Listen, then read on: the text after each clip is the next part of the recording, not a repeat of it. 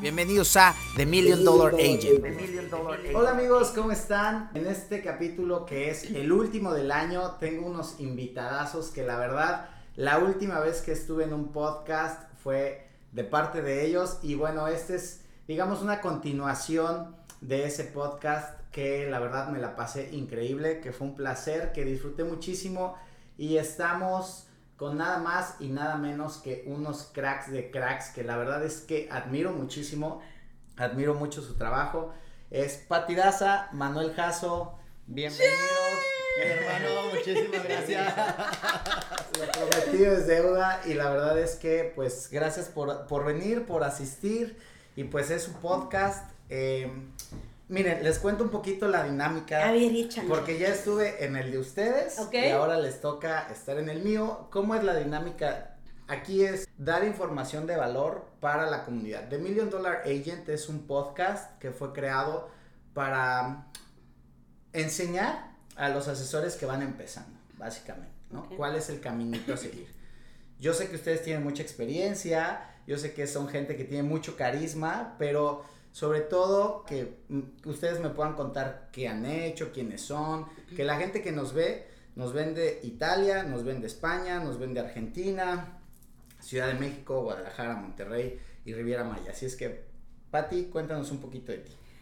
Bueno, pues yo soy Claudia Patricia Daza Bravo, originaria orgullosamente de la ciudad de Minatitlán, Veracruz. Sí, señor, soy jarocha. Ouch. Y aguas con el odio jarocho. Téngame de a- mi amiga. No, el- ya tengo siete años viviendo acá. Ok. ¿Qué te digo? Signo Capricornio, Muy 35 años. Muy bien. No sé si a la comunidad le interesa esto, pero bueno, para mí es importante que me ¿Soltera? Solterísima. Ah, claro. eso sí importa.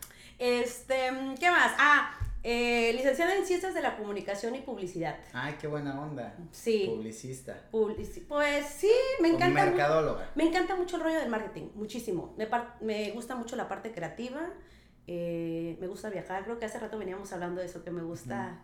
¿En, en qué no, no, en qué te gastarías el dinero sin remordimiento Sí, alguno? claro. Eh, viajar, comida, Ok. em, asesor inmobiliaria. Claro. ¿Hace cuánto tiempo? Hace seis años y medio. Sí. Aquí en playa. Aquí en Playa. Mi carrera fue eh, eso. También antes, mi primer, uno de mis primeros trabajos que estábamos compartiendo contigo fue animadora, después organizadora de eventos. Señores, este talento no es de más así. Ya sé. Era, era bailarina exótica. bueno, sí, animadora, bailaba, eh, pues así animaba a los huéspedes en los hoteles y después eh, me enfoqué en el rubro de organización de eventos, Ok. luego organización de bodas Ok. y posteriormente lo que fue en el tema del ramo inmobiliario. Qué buena onda. Sí. Pues buen historial. Y tú, mi buen caso, cuéntame de ti. Mi hermano, muchísimas gracias por la invitación. La verdad es que en el podcast que hicimos, eh, de lo que callamos los brokers, la dinámica fue muy buena. De verdad, yo creo que no habíamos convivido tanto, pero sí, como lo dije en su momento, mina de oro de conocimiento que tienes. Entonces, contento de estar ahora de este lado. Gracias, bro. Yo, yo soy morelense, pero siempre les digo, morelense de donde es la asesina, güey. Porque aparte les digo morelense y me dicen, ay, de Morelia, Michoacán, de donde son los ates. No, no, no, no, no. Morelense, de donde es la asesina de Yecapixtla. Eh, acabo de cumplir cinco años aquí en la Buenísima Maya. esa asesina, no manches, los taquitos. Y le extraño, le extraño, le extraño. Si es que ya saben qué regalarme de Navidad. Cecina, Cecina traída de mi tierra. Eh, yo tres años en este rollo. Previo. Yo sé que esto es muy raro, pero yo soy actuario. Yo estudié actuaría. Son matemáticas aplicadas este, a finanzas, estadística. No tiene nada que ver con la actuación. No tiene nada que ver. sí, es que Ay, te lo no es juro. cierto. Me preguntan, ¿qué estudiaste? Y Yo actuaría. Como actuación. Y se me quedan viéndole, no, no tengo cara de actor, no estoy tan guapo, no se preocupen.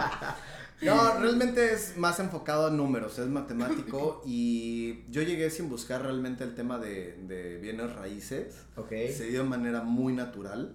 Yo de hecho originalmente lo que quería era poner eh, una empresa de persianas. güey. Ok.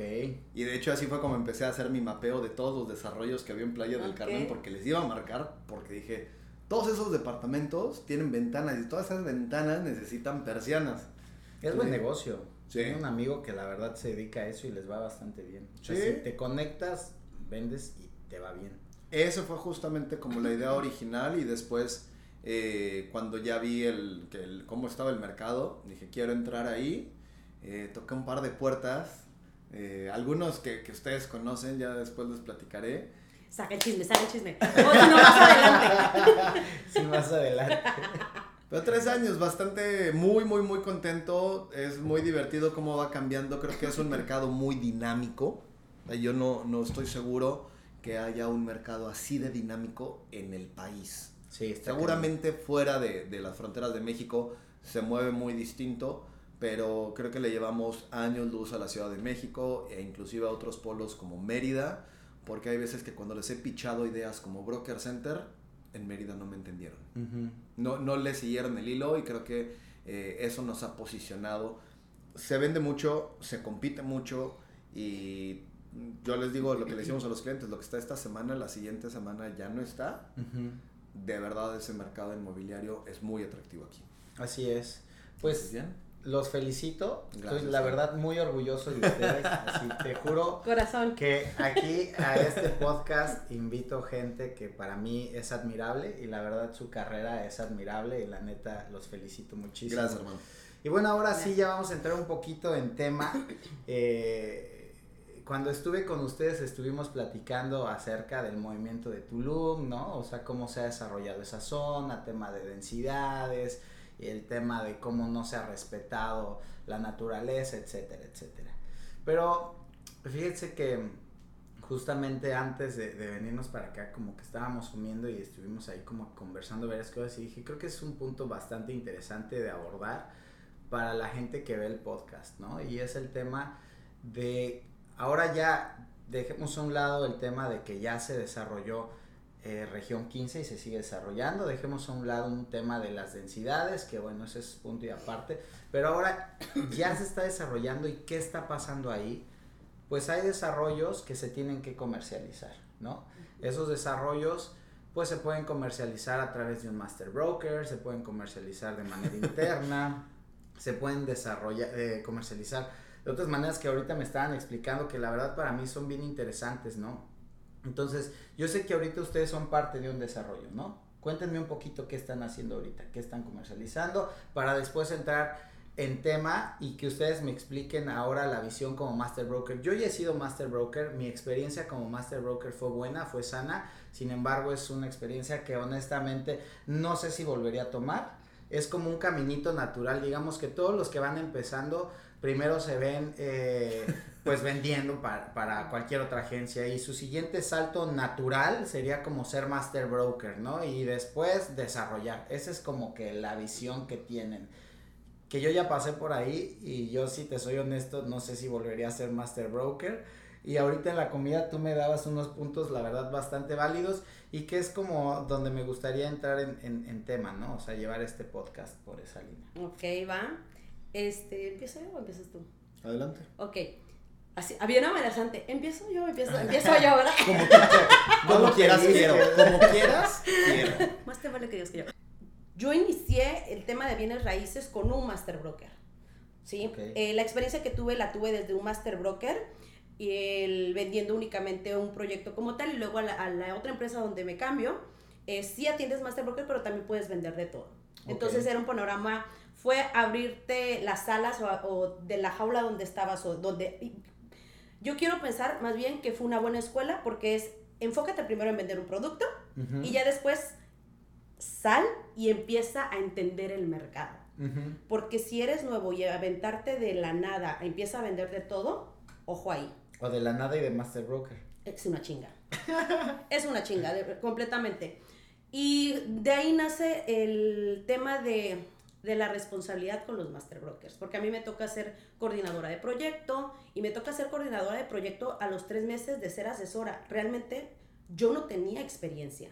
Te aventaron al ruedo. Me aventaron el ruedo y eso se lo agradezco mucho a la primera empresa donde trabajé, Top México, porque fue como me dijeron, pues te ves, traes actitud, morra. y yo, "Eh", yo, Pues sí, pero siéntate con un desarrollador que te habla de estrategias y de la parte comercial con una persona de tres meses en el medio. ¿Y qué le decían? Obviamente ponía mi cara Toda de... la seguridad de... Sí, sí, sí, sí, sí, sí. No, y te voy a decir algo bien chistoso. La persona que me invita a Bienes Raíces, y lo voy a decir, Miguel Jiménez, hijo de su madre. Este me dice, Pati, ¿por qué no te cambias a Bienes Raíces? Y yo, eh, yo, pues sí, pero a ver cuánto pa venía de un rubro donde donde asalariada, entonces ¿cuánto te pagan ahí? Eras Godín. Sí, Godín, ¿cuánto te pagan ahí? Pues bueno, este, pues lo que vendas. Y todavía el canijo me dijo, híjole, pues no te ves tan tonta para vender. Y pues bueno, ahorita le digo, no, pues tonta, tonta, pero no tanto. y sí, y me toca vender con los master brokers. Eh, es algo me toca ver, entender un poquito. Una de mis primeras experiencias fue gruesa porque era, era atender al desarrollador como el cliente principal y el cliente VIP. Y era, era a lo que él te diga, tú te adaptas. Y esta primera experiencia de Manuel fue, eh, bueno, fue la segunda experiencia, fue como, fue muy, muy ruda, fue muy aprender. Agradezco también que haya sido así porque me enseñó a hacer las cosas a mi modo, tener mucho orden, decir, a ver, por acá, por allá, usar mucho el sentido común Mm. muchísimo. O sea, gracias a la rudeza o gracias a que esta mente cerrada de este desarrollador me abrió mucho el sentido común, decir, las cosas no van por ahí, ¿no? Yo creo que van por acá. Ok. Y de ahí, pues ya fue como, yo honestamente salgo un poco nefastiada del medio de, lo- de los master brokers. Salgo nefastiada y dije, olvídalo, yo no me meto ni un master broker. Escúchenme, señores, esto fue justo el año pasado, el año pasado, que estamos recordando ¿Cómo por estas las fechas, cosas en 12 ¿sí? meses? Y digo, señores, no me voy a hacer ni harakiri ni chaqueta mental, yo no me voy a meter con pedos, ¿saben qué? Independiente. Porque libre, soberana, independiente, patidaza puede con todo el mundo. ¡Claro! ¡Venga! Bueno, por aquí pongo, sí, te lo juro, pongo un pie afuera y no, que aquí lleva mi desarrollo, Pati, que esto, que lo otro, y yo, no, no, no, no, no, no, amigos, así como cuando salen los pretendientes, no me ha salido ni uno ahorita, salen y yo de, pues no, y pues lle- llega un desarrollo, que esta es la parte donde llega el desarrollo, llega ceremonia, me dijo, a ver, ¿por qué no comercializas el proyecto? Y yo, a ver, por acá, por allá, y dije, vamos a hacer esto, bien común, vamos a trabajar sobre un bien común y sobre resultados. Mm. ¿Por qué pasa esto, Manuel? Cuando te montas en tu personaje de Master Broker, exiges sin Mm. antes comprobar de Mm. que eres capaz. Ok. Y eso es lo que está pasando. Mm. ¿Quieres decir algo? Si no me voy yo No, aquí. échale, mi échale, güey, échale. Entonces es, es decir, mira, o sea, ¿qué puedo hacer? Y trabajar conforme a resultados. Yo creo que deber- el enfoque debería ser ahorita actualmente trabajar conforme a resultados y no vender paja. Mm. no seguir vendiendo humo de que esto, que soy el chingón, que el otro. No, es, es esta mi carrera. Puedo abaratar hasta acá, porque si tú exiges, das pie a que te exijan también, Mm. y por tanta exigencia puedes que, perder el suelo y quedar mal. Claro. Entonces, pues al final fue como, hubo una adaptación ahí de trabajar con, con ceremonia en conjunto. el- agarro la- los últimos unidades de ceremonia origen, que fue el primero. Viene el siguiente proyecto que es ceremonia selva. Y fue, a ver, un proyecto de 80 unidades, ni de pedo lo voy a vender yo sola. Ni de pedo, güey. Y, y soy de la idea de que no me como el pastel yo sola. Mm. El pastel hay que compartirlo porque alcanza para todos. Y quien se come todo el pastel se empacha. Cabrón, buena frase. Y engorda. Y hay uno fuerzas con una persona talentosa que es todo mi opuesto en el sentido con quién puedo hacer balance. Yo soy muy emocional, mucho, ay, qué se ruja. Este ser es, a ver, sin rodeos, por acá, a ver, y dije, a ver, aquí podemos aprender, yo puedo aprenderle mucho a este cabrón. Muy analítico. Sí, y fue, hicimos buena mancuerna. eh, ya ahorita Manuel contará su historia de cómo también estuvo con Master Rocker. Y fue la idea de, bueno, no querer, no, nace la idea de no querer hacer hacer esto. Nos rehusábamos a hacer una urgencia, nos rehusábamos a, que- a llamarnos Master Brokers, nos rehusábamos a llamarnos los típicos brokers y del rehusamiento sale la idea de hacer las cosas diferentes. Mm. No sabemos si lo estamos haciendo mejor, si lo estamos haciendo muy chingón, si lo estamos haciendo mal, pero es tener hacerlo de manera diferente. Y con resultados. Claro, O completamente. sea, yo siempre lo he dicho, perdón por el paréntesis, que en las ventas puedes hablar de millones y decir yo soy Juan Camaney, pero los resultados hablan, los números no mienten, ¿no? Claro. ¿Cuánto has vendido? Y pues eso es lo que realmente eres, ¿no? Así es. Qué chido. A mí me toca trabajar, he, he estado en agencia que no tenía ningún proyecto, después me tocó estar en una agencia que tenía muchos proyectos, que ahí fue donde colaboramos inicialmente Pati y yo y el respeto fue mutuo, fue una, hace las cosas bien y aparte como bien dice Pati, nos complementamos muy bien. Yo, aunque, aunque parece que, que la parte creativa este, se me da, la verdad es que no tanto, soy muy cuadrado, entonces el hecho de poder hacer alianza con Pati desde las épocas de iMéxico fue bastante, bastante buena. Eh, Salgo de iMéxico porque me invitan a trabajar en un proyecto de un desarrollador grande, a llevar nada más un producto en exclusiva, que fue Mayalía, eh, con la invitación de Inmobilia. Ok. Y me encantó el proyecto, me gustó mucho trabajar, sin embargo, sí me di cuenta que necesitaba alas. O sea, necesitaba poder enfocarme en las necesidades de los clientes y no nada más estar encasillado en vender un producto. Ujú. Salgo, además porque necesitaba algo de tiempo personal para avanzar con otros proyectos como Broker Center, eh, Broker Center Pro, que sigue en el tintero, pero eh, llega Patty y me dice, oye, ¿sabes qué? Vamos a lanzar, voy a lanzar Ceremonia Selva, llevo ya un rato trabajando con Inversora Nática y Ceremonia Origen, y fíjate, y está bien, y hay una disposición, y creo que ese es uno de los puntos importantes para mencionar acerca de todo el rollo de los Master Brokers, es hay un canal de comunicación que fluye con el desarrollador y el desarrollador está abierto a escuchar propuestas y es flexible a la hora de negociar. Y dijo, "Órale, va, pues vamos, vamos a hacerlo. Y como bien dices, afortunadamente los resultados empiezan a darse con Ceremonia Selva eh, sin buscarlo y de una manera yo creo que muy orgánica. Terminamos haciendo un colectivo de personas, que así es como yo lo llamo, es un colectivo de personas que disfrutamos mucho lo que hacemos. Bienes raíces es algo hermoso y ahorita voy a hablar de por qué me parece que es algo fantástico, pero que al mismo tiempo estábamos hartos o estábamos ya cansados, desgastados de este modelo cargado de bullshit, Mm. cargado de espejitos, Mm. de el más grande, the largest, the number one, the, the strongest, no. The Hagamos- bigger. Sí, exactamente. Hagamos las cosas. y, lo, y lo digo sin, sin afán de molestar a nadie, sino realmente con la intención de regresarle la honestidad a los bienes raíces. Claro. Dije que me gustan bienes raíces porque es un negocio que permea y que da de comer a muchísimos hogares en este país. Porque gana el constructor, gana el desarrollador, Mm. ganan los que lo vendemos. Pero también ganan personas los que venden los materiales, güey. Claro. La señora que le vende las quecas a los albañiles. Claro.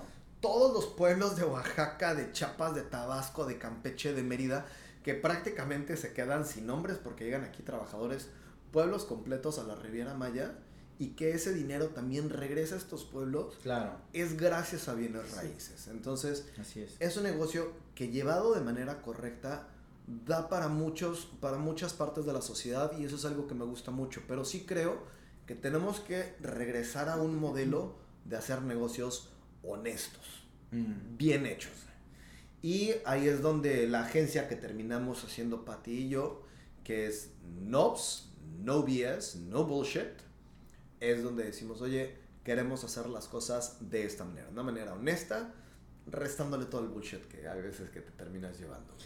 Wow, qué chingón. Es que la neta, bueno, voy a meter un poquito en contexto. La- la- las personas que no conocen mucho bienes raíces o los que Es lo que te iba a decir, hay que explicar Master Broker. Sí, el tema de Master Broker es, yo soy un desarrollador y estoy construyendo departamentos en cualquier parte de la Riviera Maya, pero mi trabajo es construir, no es vender. Exacto. Entonces necesito a alguien que me venda esos departamentos.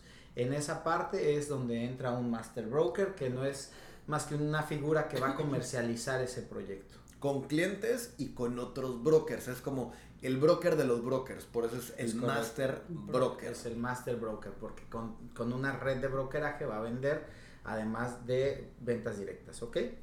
Entonces, en este proceso de ser un master broker, lo que yo me he topado es ver justo lo que decías, desarrolladores que vienen y ponen sus reglas, constructores que dicen, va a ser así, va a ser así, vas a vender así, y todo del lado del desarrollador, haciendo a un lado la parte del, del, cliente inversionista que compra, ¿no? Entonces, ahí es donde tiene que entrar esa balanza, ¿no? O sea, sí está representando un master broker, pero ¿quién protege al cliente, ¿no? O sea, evidentemente ahí entra la función del asesor inmobiliario que van a elegir, que también esa es otra parte que vamos a tocar, de toda la informalidad que hay ahora, porque también entramos en un esquema donde, ok, ya tenemos clara la figura del master broker. Ahora, el master broker arma aquí un, un, paquete legal, un paquete gráfico, un paquete de información en un drive y lo manda y lo distribuye y entonces viene el que vende marquesitas, ¿no? que no tiene nada de malo ni es un tema despectivo, pero no se dedica a vender bienes raíces. Sí. Y le llega el drive del master broker y entonces el de marquesitas ya resulta que vende también bienes raíces, porque como aquí ya sabes que en Quintana Roo prácticamente no necesitamos matrícula, este, no importa, este, tú vendías Betterware, vente acá a mi equipo, no pasa nada, o sea, informalidad total, prostitución del mercado, entonces pasan ese drive y ese drive empieza a ser distribuido. ¿Qué pasa? Que ya los master broker le hacen todo el trabajo al de las marquesitas para vender porque su objetivo es vender. Eso no es el problema, el problema es toda la gente que sí nos dedicamos de manera profesional a esto, ya hay una mala praxis en todos estos master brokers de quererle hacer las cosas al que trae al cliente con tal de vender. Ya se terminó este tema de representar a un comprador o representar a un vendedor, ¿no? Entonces, eh, ahorita también platicábamos aparte, ¿no? O sea, para mí sí es muy fundamental como master broker, primero a quién, a quién es mi red de brokeraje, que sean realmente asesores que se dediquen a esa parte de realmente bienes raíces, que conozcan el mercado y el proceso y bueno, que ustedes como master broker, pues siempre tengas esa eh, flexibilidad de saber que tú traes un cliente y que hay una cierta negociación y que pueden cambiar cosas en el contrato, pero más allá de eso, de temas legales, es como entender bien qué rol juega cada uno y que volvamos a traer este tema de, las buenas prácticas, ¿no? O sea, de volver a regresar a realmente buscar bueno, no eres un asesor realmente profesionalizado, no pasa nada, para eso hay estos canales, ¿no? Para eso hay gente como ustedes.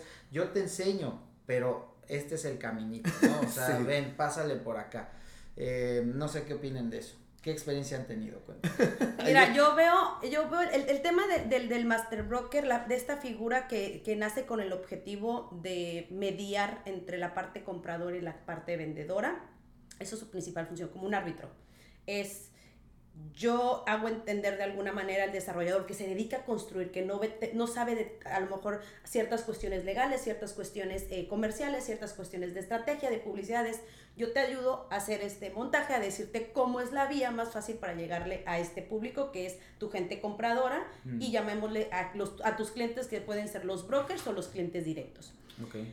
Ahora, en el tema, porque ya se empieza a ver, ah, tú representas al desarrollador, ah, no, tú representas al comprador. Yo creo que no representamos como si fuéramos un, un, un, equipo. o sea, tú eres el contra, tú eres el, el, el, otro. No, es, nos vamos a unir por esta parte eh, mediadora donde va a facilitar el trabajo de ambos. Sí. ¿Ok? Falta, se está, y eso se lo agradezco mucho a, una parte eh, que lo hacía muy bien, que era Top México, de todo así estipulado, contrato ABC de esto. Procesos. Mucho, hacía mucho la parte de procesos, que a veces en, cuando era de que, ay, no, para, para un cambio de precios se tiene que firmar un, un, un, papel porque, y lo anexas en el adendum del contrato y no sales a venta si no hay ese cambio, es autorizado. Qué bueno que me enseñaron así. Qué bueno por supuesto. Porque así es. Y ahorita ya a veces pasa que anuncian, ya un master broker lo vamos a traer y luego, no que lo iba a traer, no es que no, siempre no lo iba a traer. Entonces nos estamos adelantando por la parte de la vendimia, porque así se ve. Sí, hay- O sea, nos estamos adelantando la parte de la vendimia, nos está faltando esta educación inmobiliaria que, que, que, que habíamos estado hablando, se está perdiendo qué es el trabajo de un master broker, qué es el trabajo de un broker in-house, cuál es el trabajo de un broker externo, cuál es el trabajo del desarrollador, cuál es el trabajo del cliente. O sea, hay que ver cuál es tu rol, lo que decías, cuál es tu rol como tal. No se trata de tomar un desarrollo y te, y te digas, ay, está bien padre, está bonito, sí lo vendemos, lo vendemos en chinga, te vendemos 10 uni- 10 unidades. Tienes que armar una estrategia. Así es. ¿Quién es tu público meta? ¿Hacia dónde vas a llegar? ¿Cómo vas a, a lanzar ese proyecto? ¿Bajo qué, em, este, bajo un evento, no? Vamos a hacer un webinar, vamos a hacer esto, vamos a hacer el otro. Se tiene que armar un plan de medios también como tal. Correcto. Entonces, y ahí es, y antes de, antes de llegar a eso, justo con Manuel es, nosotros tenemos un proceso, si alguien llega es primero pedirle estas cosas para tener una cita previa. Después en la cita se ve en esto. Después en la cita se evalúa esto. Y es como todo vamos por un proceso que ya creo que actuamos en automático por los tiempos que llevamos trabajando en Master Broker. Y, el- y justo con, con esta parte de educar y con esta parte de crear estrategia es ver el desarrollo como si tú lo fueras a comprar. No Eso como es. si se lo fueras a ensartar a las personas. exacto. Esto- no, me van a, no me van a poner pip, ¿verdad? Espero que no. Es que ahorita lo, se lo están, lo están, lo están, está pasando. Señores, está pasando, dame tu master broker, porque hay un falso empoderamiento de decir, yo puedo, claro. Veníamos hablando, este año fue de, sí, podemos, porque después del año del COVID puedes hacerlo, puedes lograrlo. Claro, mindset, por supuesto, pero hay que tener un proceso, muchachos. Conocer. Hay que primero educarnos, Sí. estudiar, hay que primero, ¿por dónde parto? Claro que prueba y error y la hemos cagado, sí, por supuesto, yo la he cagado, no sé si Todos, ustedes la han cagado, todos. no sé si ustedes la han cagado, Todos pero los días. esa es la parte donde, donde tú estudias, ves el proyecto y si el desarrollador está, o sea, está abierto de, mira, si tu proyecto va enfocado a vender, a, a- a vivirlo, porque las personas que te van a comprar es como el, el- el- el- el beneficio de vivirlo, no tanto a la renta, hay que hacer estas ecuaciones, hay que ver esto. Si el desarrollador es como, no, pero es que así está y es como, no, no me estás escuchando. No por ego, no por nada. Yo soy la voz de lo que está pidiendo la gente, porque yo tengo el contacto con los brokers. Los brokers me dan feedback, todo el tiempo están, ahorita es como, el bro- eh, la gente está pidiendo ya no tanto departamentos de estudios, ahora se van a una recámara. No, ahorita están pidiendo casas, no, ahorita están pidiendo lotes, los lotes vienen con todo. Entonces, si un desarrollador está abierto a escuchar, ganamos Ya la hizo. la hizo y ganamos todos. Porque se hace, ahora sí se hace el juego en equipo de decir, ¿qué les doy a ustedes para que puedan vender? ¿Qué están pidiendo la gente? Pero siendo un proyecto consciente Mm. de lo que hablábamos. ¿Qué opinas, Caso? A mí me llama mucho la atención este rollo de, de los asesores que le terminan haciendo o, o- o el master broker o el representante del desarrollo que le hace toda la- todo el trabajo al asesor, porque a mí no me ha tocado así. Sea, yo no sé, y lo platicaba con Patti, yo no sé si los asesores que han hecho ventas en ceremonia o en Meraki con tu servidor, no sé si me ha tocado los mejores del mercado o dado que trabajan conmigo, porque yo también me he enterado hay de casos de asesores que no quieren trabajar conmigo, que dicen que alguien más me atienda, pero que no sea Manuel Jasso, por favor. Sí, sí. Pero yo sí, o sea, de verdad las ofertas que a mí me llegan son ofertas que ya vienen armadas y que el asesor sabe cómo contestar algunas de las objeciones eh, básicas. Básicas. Entonces, yo no sé si más bien es que los asesores que trabajan conmigo saben trabajar muy bien y, al- y los que son regüeyes prefieren evitar trabajar conmigo para que no los vaya a bulear, que yo les digo que yo hablo bien bonito, yo no sé por qué se sienten regañados, cabrón. Sí me ha Pero- tocado, sí me ha tocado. A mí me ha tocado. Pati, por favor, atiéndeme tú, Manuel Jasso no. Y me ha tocado yo, es que Manuel Jasso está en la guardia. Pero no, no, no, no, todos menos él y yo. Yo, Jasso, no sé yo. Ay, bebé. No, pero yo, yo lo que sí busco es responsabilidad. ¿Por qué? Porque al fin y al cabo estamos tomando el dinero de los De alguien clientes más, claro. Y que sean 100 mil pesos, sean 2 millones, sean 10 millones de pesos, güey, es lana. Es lana que cuesta y que no salió de los árboles y es lana que hay que cuidarla. Entonces, Creo que sí es parte de nuestra responsabilidad aprender. Se vale cagarla. Echando a perder se aprende. Pero una vez que ya le echaste a perder, intenta cada vez equivocarte menos. O sea, creo que esa es la magia. Tú dijiste algo muy bueno. Todos los días cometemos errores. El punto es intentar eh, generar cada vez menos errores. Entonces, yo agradezco a los brokers que trabajan conmigo porque lo hacen muy bien. La mayoría le echa ganas, nada de que nada más están ahí este, whatsappeando mientras estás en la presentación. Y sí hay que ser muy transparente una vez más e intentar encontrar el punto medio entre representar los intereses del cliente y los intereses del desarrollador. Porque, ¿qué, qué, tanto francés se puede decir en el podcast? Dile, échale. Hay una frase muy buena que dice que las negociaciones son como una orgía. Todo el mundo quiere sentir que cogió, pero nadie quiere sentir que se lo cogieron.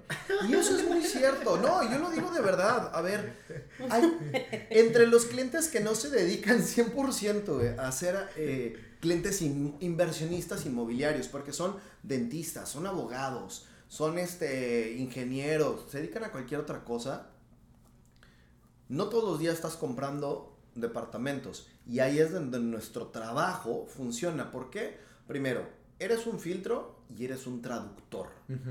Eres como un traductor para poder bajarle en términos mundanos al cliente lo que significan todas las cláusulas del contrato, que si la preventa, que si los pagos, que si el régimen condominal, que si ¡ah! todo esto se los explicamos.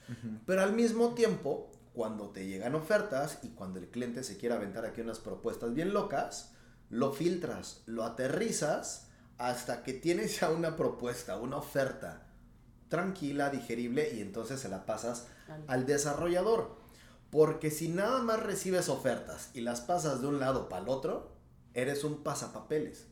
Y por ser pasapapeles, pues se te pagará ahí una iguala chiquita, no las comisiones que se cobran en este negocio. Claro. Entonces, y, y también de mis frases es, las comisiones no se ganan mandando mensajitos de WhatsApp.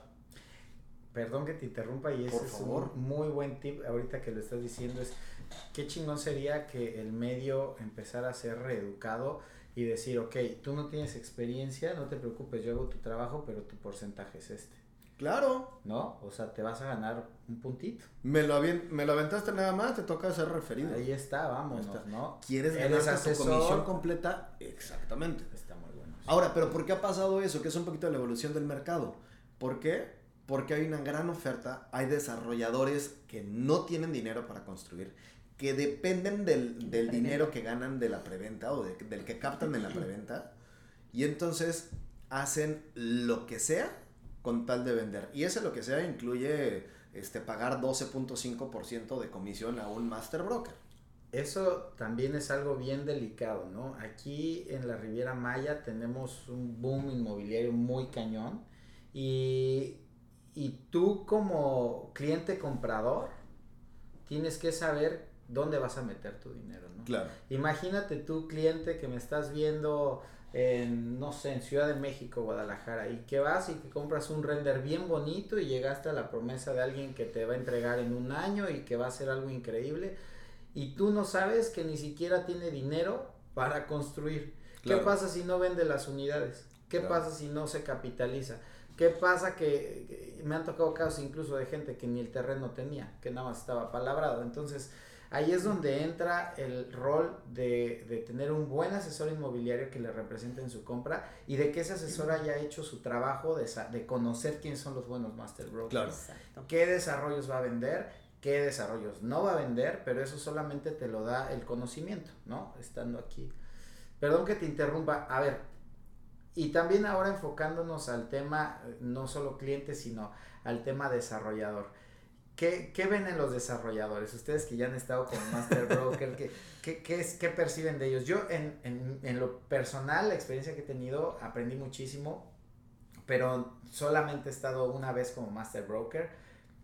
Sin embargo, he estado trabajando con desarrolladores porque pues es parte de mi trabajo la consultoría y algo que yo veo es, tienen, ahorita a lo mejor miento, a lo mejor no, pero tienen algo que yo le llamo el síndrome de que se enamoran de su proyecto. Claro.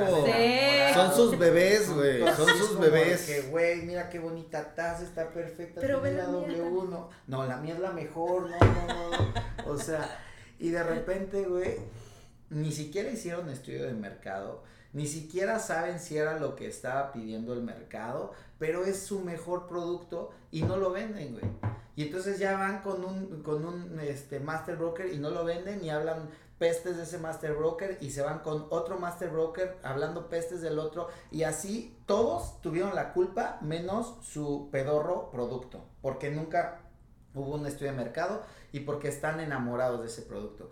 ¿Qué opinan de eso? Esa fue mi experiencia. Yo, la, gracias a Dios, tuve una experiencia diferente. Pero cuando me toca darle consultoría a, a desarrolladores, es, güey, vamos a analizar tu producto es más, no, que ya invertí en renders, que ya tengo el proyecto y no sé qué. Güey, eso no se va a vender. No me digas eso, ¿cómo? Pero este es el hitazo. Güey, eso no se va a vender.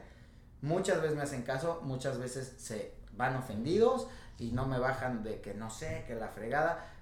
Eso es desde este lado, pero desde, ustedes que ya han tenido más experiencia con, con desarrolladores, ¿qué opinan? Nos ha pasado, bueno, a mí, a mí, particular me ha pasado de, todo. Ha habido de chile, mole pozole. Y creo que lo último nos pasó, eh, hicimos comentarios de un proyecto que estábamos viendo como para Master Broker. Y de ese proyecto fue, siempre es, por eso siempre, antes de, de, de, de dar una opinión es, ¿qué ves en tu proyecto? ¿Qué esperas de tu proyecto? ¿Quién es tu público meta? Y de las preguntas que les hago a desarrolladores y a, y a brokers es, si tu producto, y, yo, y cáchenlo bien, si tu producto fuera una persona, descríbeme a esa persona. Si un desarrollador no sabe describir, esta persona es un hombre, es una mujer, es de 30 años, eh, tiene el pelo largo, le gusta ir a estar en el restaurante, si no me lo sabe describir, no sabe a quién va. No lo vendes. ¿Y cuál es la responsabilidad? Se lo aviento a alguien más. Hay tres palabras aquí que son en juego. Uno es el ego, el otro es la responsabilidad y la otra no me la acuerdo. no, espérense, es el ego, la responsabilidad de verdad y el escucha activa. ¿Qué, ¿Qué tanto estás abierto a escuchar comentarios de tu proyecto? Llamémosle para que sea vendible, no negativo ni positivo, que realmente eh, enriquezca a la comunidad, tanto clientes como brokers, y que realmente sea atractivo tú qué tal ego tienes para poder escucharlo, porque también el ego es mi bebé, es el mejor, pero que no ves que tiene ojos azules, pero está todo así chueco, pues no, no el ojo azul no va a vender, hijo. ¿Ok? Correcto. Y por otro lado es la parte, o sea, el escucha es el ego que tanto, está, que tanto está abierto a escuchar para poder modificar. Sí me ha pasado, pero también nos ha pasado la parte de educar al desarrollador. La parte, la parte de decir, ok, vamos a hacer negocio, vamos a hacer negocio, vamos a trabajar y antes de, hacer negocio, como una relación, vamos a ver cómo nos, cómo, nosotros coplamos. Nos coplamos. Nos coplamos. claro. para ver si vamos a trabajar. Porque a veces el desarrollador piensa que nosotros vamos, wow, es el mejor proyecto. Hemos visto un chingo de proyectos. Pero es, antes de enfocarme, es cuál es el, cuál es el, diferenciador de este proyecto, cuál es la superventaja, el FODA. Hagan, no, no sé si los master brokers hagan FODA de los proyectos, nosotros hacemos FODA de, ok, ¿por dónde va a ser lo chingonométrico que va a vender este proyecto? ¿Por dónde va a venir la pinche clavada de, me, me voy por este proyecto porque el tuyo no tiene eso? Hay que estudiar tu proyecto. Correcto. Debilidades, fortalezas, amenazas oportunidades, estudialo. Y estudialo, es mucho más fácil estudiarlo como si tú lo fueras a comprar, no como si lo fueras a vender. estudialo como si tú lo fueras a comprar. Si te dicen que es para vivir, ¿dónde está la barra donde yo puedo cortar tomate? No, no hay barra, no se va a poner barra. Pero mira, si le haces aquí esto, no, ya están los renders. Mm. Ok, no. ¿Y qué pasa? Vemos el refrito del refrito. El refrito de los refritos, señores, ¿a qué hablo? A qué ese refrito es, no me vendió este Master Broker, se lo doy a alguien más. No me vendió, se lo doy a alguien más pues el problema no es el master broker, mi amor. El problema es que no estás escuchando qué le falta a tu proyecto para que sea atractivo a los clientes. Así es. Wow. vengo filosa, muchachos, vengo ¿Cuánto tiempo tenemos? no, sí, a mí me parece que los desarrolladores, fíjate que la, la, la que yo me he encontrado es, terminan desarrollando porque no es que vengan desde cero, hay algunos que sí, O sea, llegó gente a la Riviera Maya y- Muchos. y a Tulum Ay, a hacer desde la nada, decir, ah, pues ya, ya compré un terreno o ya me dieron una aportación. Ya me Y junté voy a desarrollar exactamente. y ya hicimos los renders y vámonos. Pero también hay casos de empresas que llegan con mucho capital a hacer cosas que no están aterrizadas al destino. No está aterrizado al destino, no lo venden y después por más dinero que le avientes, no lo vas a vender. Ya están parados los negocios. Entonces, eh, digo, tristemente, pues ahí se llevan entre las patas a ciertos clientes que sí habían metido el capital, que sí creyeron en el proyecto, pero pues que al fin y al cabo, dado que no hacía sentido con el contexto especial de la zona, pues está parado. Así es. Y el dinero pierde. O sea, qué, qué importante es eso, el, el conocer la zona y el tropicalizarse a la zona, ¿no? El Claro. adaptarse a la zona. Yo siempre que doy una consultoría le digo al cliente, a ver, ¿dónde desarrollas? No, pues en Guadalajara. Güey, no tiene nada que ver en Guadalajara. ¿Qué? Exactamente. Exacto. ¿Qué hiciste en Guadalajara? Y me enseñan su portfolio de este edificios corporativos enormes y plazas comerciales y le digo, qué bonito está todo lo que existe allá, pero aquí no has hecho nada. Aquí vienes en cero, así es que te déjate guiar por las personas que sí han hecho.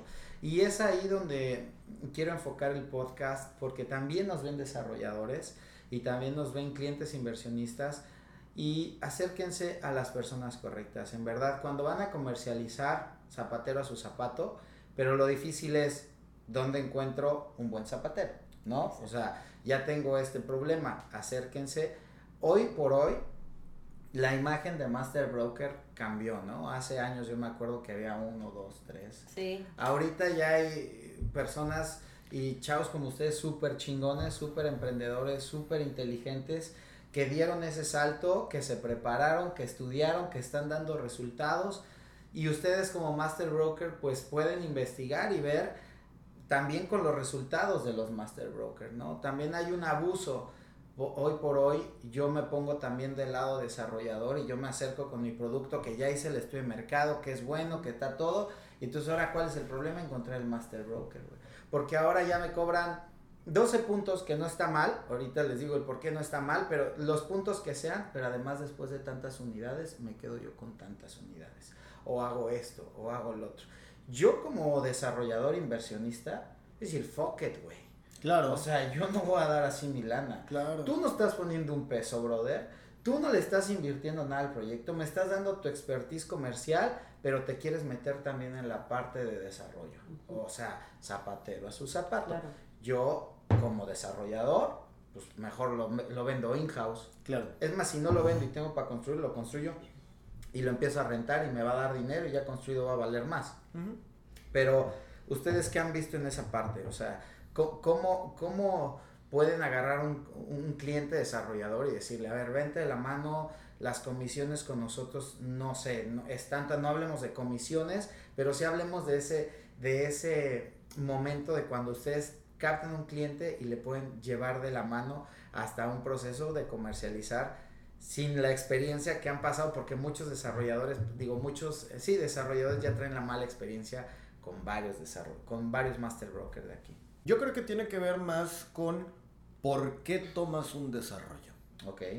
O sea, porque si tomas un desarrollo porque ya hay una relación, porque es un, de- es un desarrollo y es un proyecto que te vibra, que te gusta, que ya hiciste tu due diligence, que ya revisaste los legales, que ya revisaste el proyecto, que ya revisaste al de desarrollador y dices, sabes que hay algo que yo puedo aportar a comercializar de manera correcta este proyecto, take it. Sabes hacer las cosas, te conoce el mercado, tienes una estrategia definida y como dice Patty, tienes bien, bien ubicada la identidad del proyecto, tómalo. Pero si lo estás tomando para pintar en el mapa, lo estás tomando porque, ay, pues yo también puedo. Como una manera de validar, Mm. es como, o sea, güey, si tomas este, cerveza porque te gusta, qué bueno. Mm. Pero si tomas cerveza porque todos los demás junto a ti están tomando cerveza, dices, güey, pues, pues, ¿por qué no? Claro. Entonces, eh, o aventarte, de- eh, eh, lo que platicamos, esto del positivismo y de imaginémonos cosas chingonas, está padre. Pero si te avientas con puras buenas intenciones, sin saber realmente lo que estás haciendo, güey, aquí es el dinero de muchas personas que están en juego. Y el trabajo y la vida de muchas personas. Así es. Entonces, eh, creo que tiene que haber sí un trabajo de selección y no nada más decir sí a todo, porque también, ojo con esto, los proyectos que están fuera de mercado, ya sea por la identidad del proyecto, por el pricing, porque estás construyendo donde no deberías de construir eso, no se van a vender. Mm. Y darle alas a alguien nomás para que te dé su proyecto también está mal. Claro. ¿A qué me refiero con, sí, lo agarramos porque se va a vender y le echamos... En tres no, meses brother. No, brother, hay que saber decirle a los desarrolladores y les haces más un bien que un mal. Pero hace falta valor y honestidad para Eso decirle a alguien, neto. tu proyecto no se va a vender. Eso es bien neto. Ajústalo. Eso es bien neto. Y eso solamente te lo va a dar la experiencia. Este, y con experiencia no hablo que requiera mucho tiempo. De las cagadas también se aprende. Entonces hay que saber decirle, tu proyecto no está aterrizado a lo que pide el mercado. Tu proyecto no va con mi filosofía de lo que yo quiero vender. Porque también andar agarrando cosas nomás porque sí, pues es un error porque después ya me ha tocado, lo sueltan y hablan pestes y es como, oye, pero pues es, es como hablar de tu ex vieja. Claro. Pues tú, tú andabas con ella, güey. ¿Por qué hablas mal de ella si hace una semana la amabas y era lo mejor que te había pasado en la vida? Es tardío, güey. Exactamente. Exacto. Entonces, Sí, pues ni hablar, o sea, me parece que sí hay que, no es nada más, ah, hay que plantearse por qué. Y ojo, porque tampoco es que si no agarras un proyecto como Master Broker no eres nadie. Al Eso, revés, güey. gracias, güey, gracias. Es Yo conozco agencias que les va de maravilla. como Peña Nieto, ¿no? Tomate. que, que no le salía. Claro. Yo conozco agencias de maravilla que te dicen, yo no agarro proyectos. Yo Sí. prefiero dedicarme 100% a Reventas. atender bien a mis clientes. Bien a mis clientes y yo no agarro este proyectos. Agarraré por ahí algún listing tal vez de alguno de mis clientes porque sé que es una buena oportunidad. Pero también a los clientes, y esto me lo dijo el, es- el esposo de Carla Turegano, Dave Costa, hay que también saber manejar a los clientes que quieran vender su propiedad, porque todo el mundo lo ve como su hijito. Y hay que decirle, señor, en ese precio no lo va a vender. Eso, Quédeselo unos años y después si quiere, si en eso lo quiere vender, espérate tres años. claro. Pero ahorita a ese precio el mercado no, te lo va a aceptar.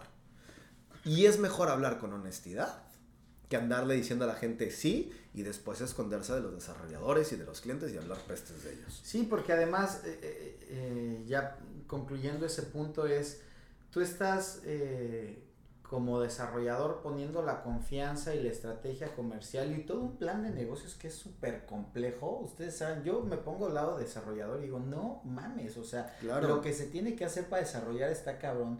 Tienes que tener un chingo de experiencia legal, tienes que tener un chingo de experiencia financiera, tienes que tener un chingo de valor para desarrollar. No, y para ir a lidiar con el municipio y los trámites, y hay cabrón. un chingo de cosas en juego. Sí, güey. Imagínate que pones tu proyecto en manos de un cabrón que ni siquiera experiencia tiene y todo ese plan de negocio se va a la basura por haberlo puesto en manos de alguien que ni siquiera tiene el conocimiento porque ahorita todo el mundo es master broker.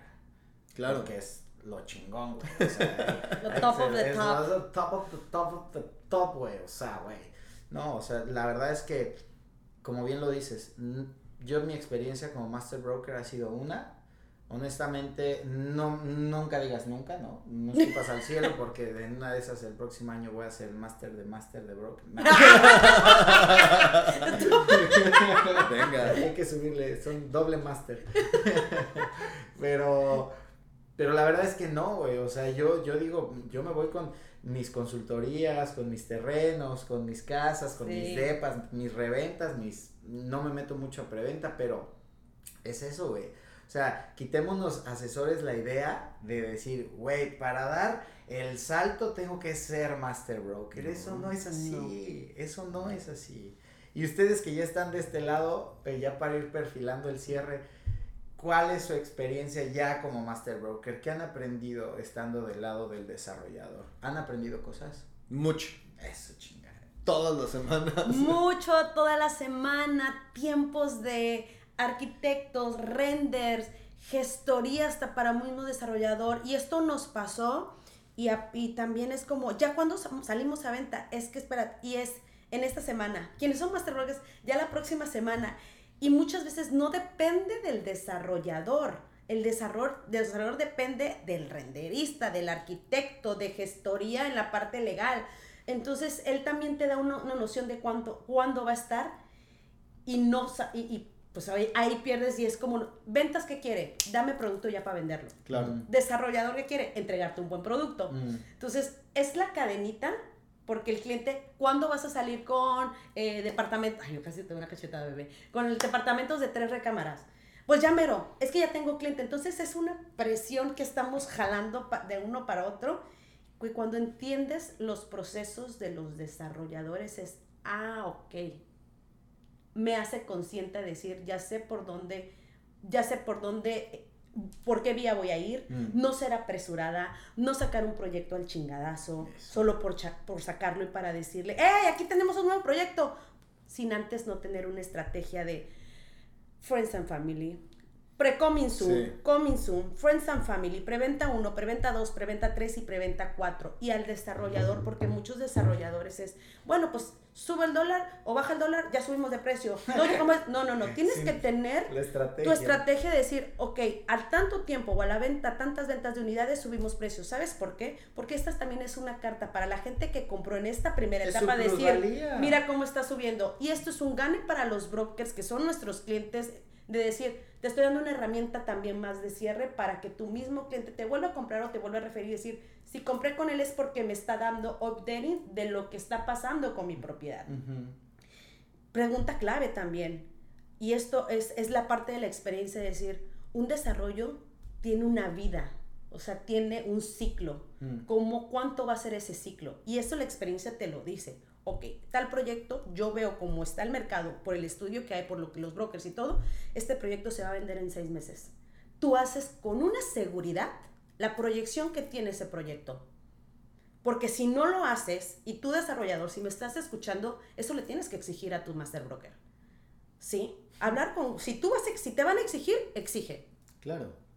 Y eso solamente te lo van a dar personas expertas que ya han tenido la experiencia y han tenido todo el know-how de lo que ha funcionado y de lo que no ha funcionado. Para decirte, ok, yo este proyecto tiene una vida de tanto, salimos en esto, vamos a hacerlo de esta forma, de esta forma. Por eso es donde me apoyo mucho con Jason. Yo soy la parte loca creativa y la de, por ejemplo, acá", y él es la parte consciente de, no, a ver, aterricemos.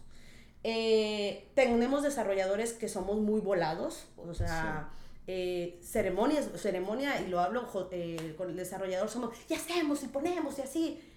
Viene, eh, a ver, para ver, espérense, espérense, espérense. Que eso es una parte muy buena y es donde hacemos balance con, con Meraki igual, el, la parte de más, más, no tan volada, pero más analítica, y eso se trata, hacer equipos.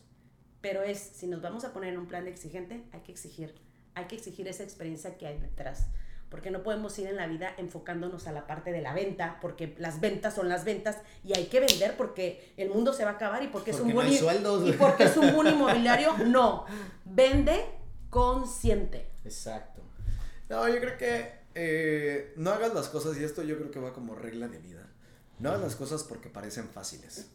Haz las cosas porque realmente crees que puedes aportar algo. O sea, puta, hacer, hacer quesadillas seguramente es fácil y no todos estamos haciendo quesadillas, ¿no? Exactamente. Entonces, más bien hay que decir, oye, ¿puedo entrarle? Si sí, ¿qué es lo que yo puedo aportar? ¿Cómo me estoy comprometiendo con esto?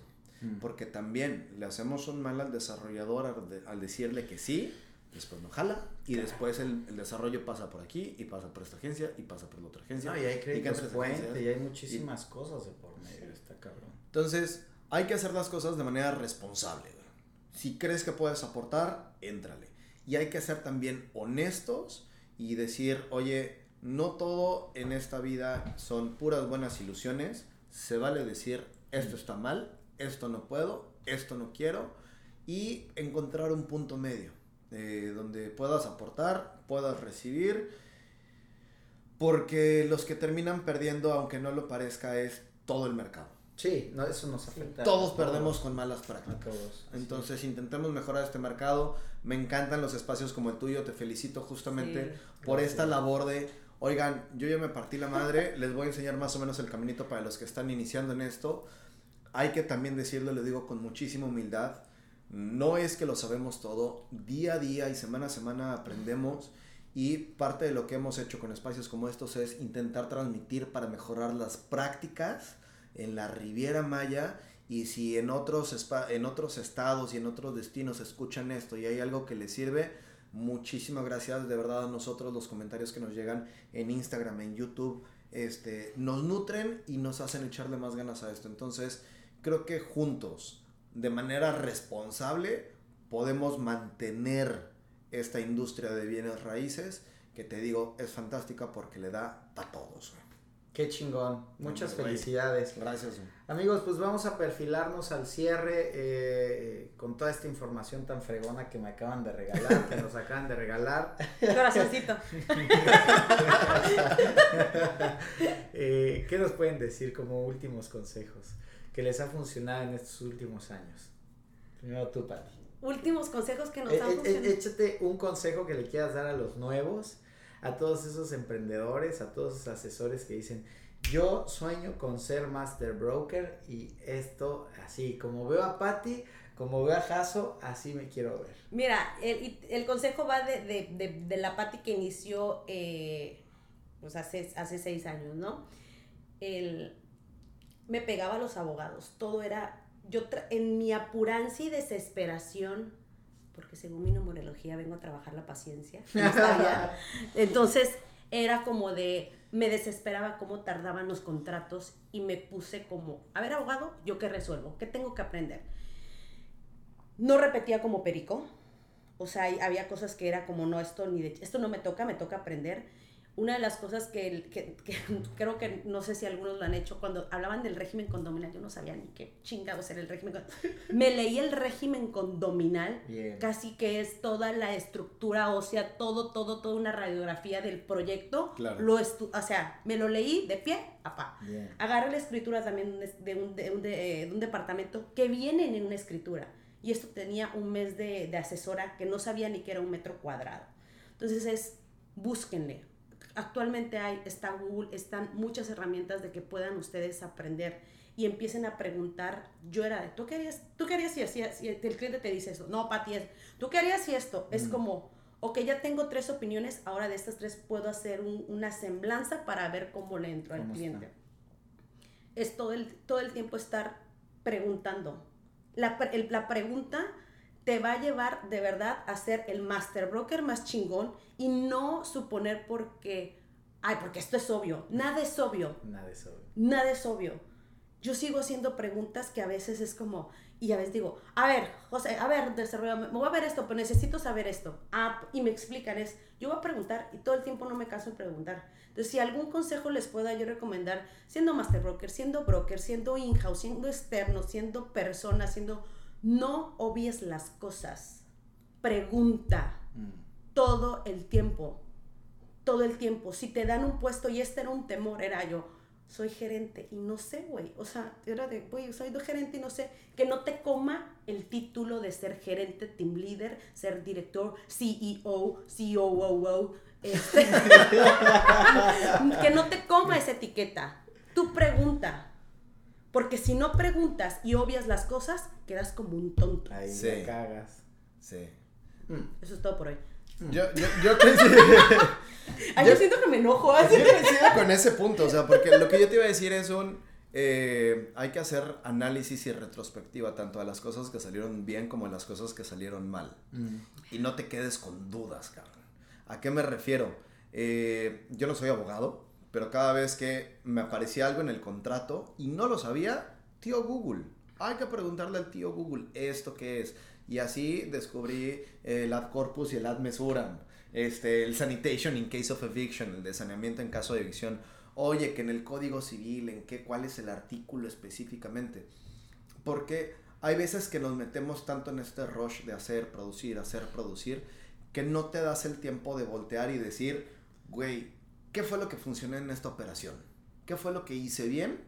¿O qué fue lo que hice mal? Mm. ¿Dónde estuvo el error porque pues no, pues el cliente ya no me compró, se me cayó la operación y es muy fácil echar Sí. culpas. Sí, sí, sí. Es muy fácil echar culpas Pinche y encontrar excusas. abusivo. No me quiso aceptar esas condiciones y ya lo tenía ahí. No, güey, hiciste un mal trabajo porque Sí. tal vez si tú tuvieras sabido esa respuesta a esa cláusula de ese contrato, ni siquiera habrías llegado con el abogado, lo habrías resuelto así y habrías cerrado la venta. Entonces, hay que hacer una, de verdad, honesta, retro, una retrospectiva de las cosas buenas y de los casos malos y hay que aprender de eso y decir cómo puedo replicar esto que sí funcionó y cómo evito volverla a cagar en esto que no funcionó. Y eh, ser muy honesto y transparente siempre para con tus clientes, Mm. tus colegas, Mm. Las otros, los otros actores, pero también honesto contigo.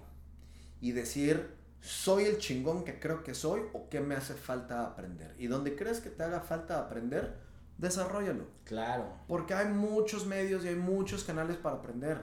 Hay PDFs, libros, cursos, videos de YouTube, podcast, colegas, se vale acercarse, cabrón. sí. Exactamente. Y la idea es ignorar cada vez menos. Entonces, eh, hay que ser honestos y hay que saber reconocer un, güey, esto no lo sé. Y hay veces que se lo dices al cliente y el cliente te dice, está bien, gracias por decírmelo. Claro. En lugar de andar repitiendo cosas como periquitos, cabrón. Yo a ti te felicito y que voy a hacer aquí un, un- un breve comercial. Estamos... El tema del estudiar derecho. Sí, claro. Está perro. Claro. Está perro y perro. justo lo que decías cuando a mí me tocó un desarrollador que se que era abogado y me dijo, Pati, no, mira, con la parte del financiamiento lo hacemos, lo que hacemos es una escritura de derecho eh, con reserva, reserva de dominio en donde ves y yo, oh yeah. Espérate, yo, ahora sí yo, yo, Oh, ah, yeah. no, no, así súper bien. ¿Qué Escritura de reserva de dominio. ¿Qué es eso? Güey. Y yo por acá y tenía el broker de, no, ves que no va a quedar la escritura a su nombre. Ya, o sea, se cayó la venta porque el broker no le supo explicar. Exacto, Dijo, no, y aparte es, no manches. Ay, no manches. Este, sí, y fue como, a ver, no, es que. Y fue lo busqué yo. Y obviamente el abogado te. Espero que no caigas en eso, hijo. Te lo dicen con palabras más rebuscadas, Ah, casi no. que para la mecha. Es como. Como médico. o sí o no. O sea, una cláusula, o sí o no, porque ya, ya, ya no, ya no me perdí entre todo. Y lo, la palabra o la frase que usó, a ver, mi amor, bájamelo a cristiano. ¿Qué es lo de la reserva de dominio? ¿Qué Claro, es lo de claro. lo de el saneamiento eh, por edición? ¿Qué es? No, porque si es palabras rebuscadas, no, bájamelo a cristiano. Entonces, ¿saben cuando lo bajas a cristiano? Es mucho más, se te queda. Es como, ah. Ah. sí, ah, no, pues es lógico, Pati. Ah, ¿verdad? Sí. Entonces, te felicito Gracias, porque amiga. está cabrón entender las leyes. Sí, está Muy cabrón. Y luego tiene sus trucos también. Entonces, sí, sí, sí, sí, sí, sí. Así que sí. Gracias, amiga. Pues realmente lo hice para, para esto, ¿no? Para seguirme preparando, güey. O sea, aunque llevo... cada vez menos. Claro, aunque llevo siete años dedicándome a esto, me di cuenta que las leyes es, es de donde parte todo en este Todo. negocio. Todo. Entonces, si sabes números, si sabes leyes, ya le hiciste, güey. Y pues bueno, amigos, fue un gusto tenerlos aquí. La verdad, Así, así, así, así, así, así.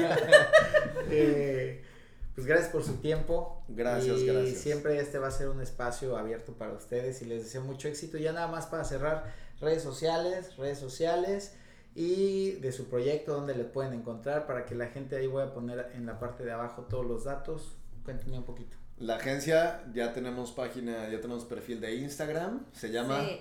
Nobs-real estate. Ok. Eh, mi Instagram es patidaza-bajo. Eh, a mí me pueden encontrar con Broker Center en Instagram y en YouTube. Entonces, Perfecto. esos son los, dos los dos que tengo. El otro es la cuenta personal. El OnlyFans. Ah. Deja el Y OnlyFans. antes también de irnos, este, comentar los proyectos que, que comercializamos actualmente, Ceremonia y Meraki, proyectos que van muy de la mano de- con nuestra filosofía, ya nos tocó de vender de todo un poco. Y creo que cuando has vendido de todo, Ya Es- sabes. Es, ya como dices- cuando, cuando andas con con diferentes parejas y dices, ya sé lo que no Ah, quiero. no, hijo, no me ha Exacto, tocado, no me ha tocado estar con diferentes Ah, parejas. ya. Ya Sí te balconeaste tú. Nunca dijo que al mismo tiempo, ¿eh? Exacto. Tú eres la que se está, tú eres la que está pensando cosas. Sí, tú eres la que está pensando cosas. Ay, mi vida, sí se puso roja. Chicos, Bueno, siguiendo por Meraki, ceremonia. Shh, Stop. Ya me puse como micrófono, tú, todo rojo. Sí. A ver, siguiendo con. son proyectos que, que llevan una filosofía de construcción respetando el, el terreno en Tulum que eh, hay que cuidar la selva, hay que cuidar los arbolitos. Bien ahí, Carmen. Eh, bien ahí, bien ahí. con desarrolladores que están abiertos a escuchar Sí. eh, propuestas que son flexibles, que, que se acercan a uno también como asesor inmobiliario con los pies en la tierra aquí en la Riviera Maya y que dicen, oye, esto se puede hacer, cuál es la mejor manera de hacer esto y que hemos encontrado ahí la fórmula para poder también, una vez más, poder entregarle al cliente final, Sí. al cliente que cree en el proyecto, un producto que supere sus expectativas. Entonces, Meraki es un productazo, tenemos todavía un inventario disponible, está eh, en una zona ya bastante bien consolidada de, de Tulum, en la región 15, prácticamente ahí en la, en la frontera de la Veleta, y con ceremonia. Ceremonia Selva ha sido un éxito, estamos ya prácticamente en 90% de venta. Muy chingón proyecto. Y por ahí vienen ya una nueva sorpresa de la familia Ceremonia. Como dice Patty, hay, es como el- la imagen esta del iceberg, solamente vemos la puntita, pero hay mucha planeación que viene por debajo. Queremos hacer las cosas bien y por eso es que nos estamos tardando para poder, una vez salir al mercado, ofrecer un producto bueno, que les guste y que les encante a sus clientes. Perfecto, pues muchas gracias, gracias amigos. Nos despedimos, nos vemos el próximo año, este es el último capítulo del año. Disfruten, sean felices con la familia. Exactamente, y que llegue mucha bendición en este y en el que viene. Gracias, Emanuel, por la invitación. Feliz Navidad para todos. Happy Hanukkah. Cuídense. ¡Feliz Navidad! ¡Feliz año, chicos! Los Happy queremos, Hanukkah. corazón. Bye. Bye bye. I don't care about the Christmas.